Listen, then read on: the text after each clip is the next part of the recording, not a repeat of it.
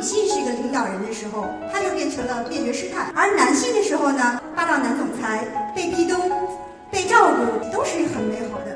女神要不老，要有颜值、有身材、有家庭，才能叫女神。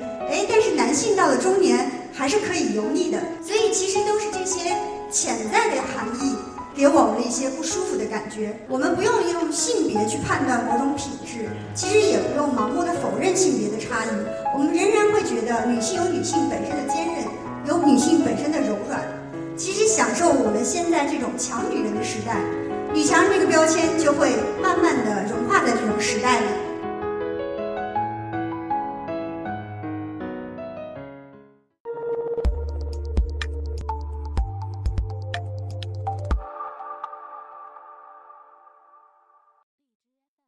大家都想要做最好的自己，所以我才会花时间来到这个现场。应该我从上大学开始到现在，就不断的在被贴标签。从我上了北大，到了哥伦比亚，再后来去清华 EMBA，这一段过程中，我开始被贴的标签是女学霸。那么后来我又去了罗兰贝格，去了麦肯锡，自己创建了泛舟资本做投资。到最后越投投着投着变成了一个创业者，我又被贴上了一个标签“女强人”，所以我也在想，对我来说有什么坏处呢？其实我也不觉得。如果说唯一有什么让人觉得不舒服的，可能是“女强人”这里面的两层意义。第一层，我觉得这是很正常，这是百度度娘说的，专注事业并获得成就的女性的一种称呼。其实我觉得这是对我的一种肯定，没什么不好。但是到了第二层，我觉得，哎，为什么没有人天天提男强人呢？我周围有很多很优秀的男性，但是从来没有人说过男强人这个概念。那为什么呢？其实这是第二层的意义。女强人表面上的意思是专注，是事业成功。我说到这里，其实我特别想跟大家分享我母亲的故事。我觉得我母亲是上一代女强人的典范。为什么这么说呢？他在很年轻的时候就当过兵、扛过枪，复员以后呢，又考取了本科学历，毕业以后又分到了县城的工作，在科技管理做这个图书管理员，短短的两三年就做到了全国的先进，然后又因为如此呢，到了县委办公室当县委主任，然后一路变成这个县城里的小政治新星吧，周围很多人都说她是女强人。但是当他事业正在蒸蒸日上的时候，我的家庭遭到了很大的打击。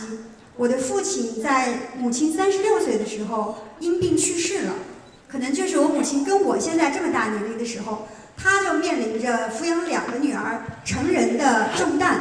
之后，其实我没有特别多的印象，觉得我们家过得有多凄惨。我觉得我一路都很顺利的就考上了北大。后来我觉得，其实就是因为我母亲的这份强大，她把我们保护的严丝合缝。我真的不觉得我有什么辛苦，就已经慢慢的成人了。所以周围又开始有人说我母亲真是一个女强人，但是我听到他们的潜台词是是有敬佩，但里面多多少少的是因为她没有选择再婚，放弃了事业的发展。说到这儿，哎，我觉得我又想到了我在我开始创业之前。我也没有结婚，然后就会被贴上了剩女的标签。这个时候我就要想了，当女性选择做一些事的时候，就会被贴上一些负面的、有潜在意思的一些标签呢。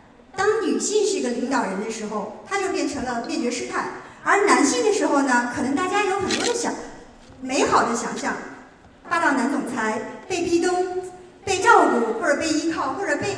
被强迫干一些事情都是很美好的，包括哎，女性就变成了黄金圣斗士，而男人就叫做钻石王老五，还有很多类似的文章也在说，女神要不老，要有颜值、有身材、有家庭才能叫女神。哎，但是男性到了中年还是可以油腻的，油腻也是可以接受的。所以其实都是这些潜在的含义给我们的一些不舒服的感觉。如果说去掉女。我们只是用强人来定义这种性格，其实这就大家都能接受了。所以我说，如果要去撕标签的话，撕掉女反而是更合适的。但是我们也要看到，女性的强者其实确实面对很多的问题，面对很多的选择。我这一路走来，其实都是在做选择。我的母亲，她最强的地方是对生活的方向做的选择。其实别人会觉得我的母亲很辛苦、很艰辛，但其实我母亲是一个非常乐观的人。到了晚年，现在她其实已经游历了世界很多地方，虽然没有伴侣，但是有有她的闺蜜。而我呢，其实也不是像别人想象中非常的霸道、非常的强势，但是我一直都在用自己的选择在定义自己。北大毕业以后，去哥伦比亚读化学的博士。比起基础的科研，我可能更喜欢做一些实践的事情。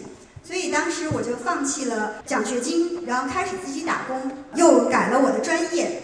说起这个呢，其实我还是违背了我母亲的意愿。但是我母亲当时是非非常希望我能够学化学、读读博士的，这是她的坚持。但是到后来，她能够尊重我的选择，让我自己去定义自己。那后来，当我开始工作的时候，也有一个故事，我觉得也能说明，其实是你在自自己的选择在定义自己。其实，在美国一零年的时候，我我的工作已经非常稳定了，但是突然有这种感觉，觉得我们有热情的时候呢，是我们零八年的时候，公司所有的华人集体请假到一个同事家里去看零八年的这个奥运会开幕式。当时大家心情特别的激动，哎，到了零九年呢，又变了，因为那个时候所有的人，所有的老外都在看奥巴马的竞选，然后有一天他们集体请假去投票了，然后当时我们就觉得特别的难过，觉得确实只有中国发生的事情才跟我有关系。一零年二月份就毅然的辞职回到了国内。但是这两个选择在别人看的时候都非常的疯狂，跟主流的想法非常不一致。那我觉得就是这些，通过这些主动的选择定定义了我。我觉得这些事情其实都是你主动选择了之后，你会知道这样的一个需要面临什么样的后果。其实到最后，我想总结一下。我们不用用性别去判断某种品质，其实也不用盲目的否认性别的差异。我们仍然会觉得女性有女性本身的坚韧，有女性本身的柔软。其实享受我们现在这种强女人的时代，女强人这个标签就会慢慢的融化在这种时代里。